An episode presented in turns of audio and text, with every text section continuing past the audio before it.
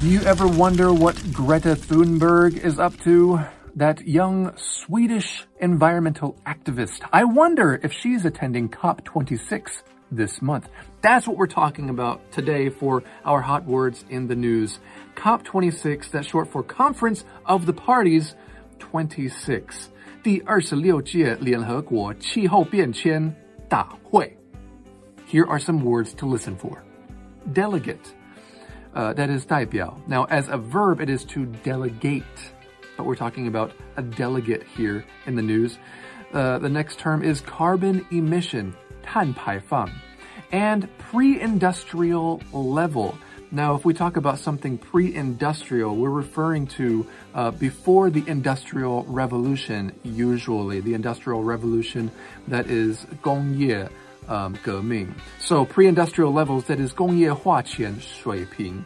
I've always wondered what the difference between 水平 and 水准 is. If you know, please tell me in the comments below.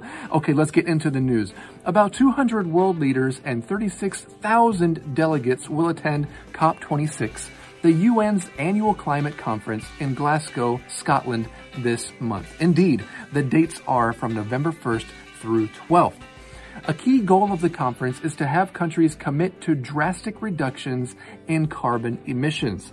Without sufficient reductions by 2030, global temperatures will rise more than 1.5 C from pre-industrial levels, making more extreme weather likely. Okay, you know, this was postponed from last November due to the pandemic. There were rumors that it might be postponed yet again. I hope it has not been. Um, but if you want more information, check out ukcop26.org. That is ukcop26.org. That's all for today's Hot Words in the News.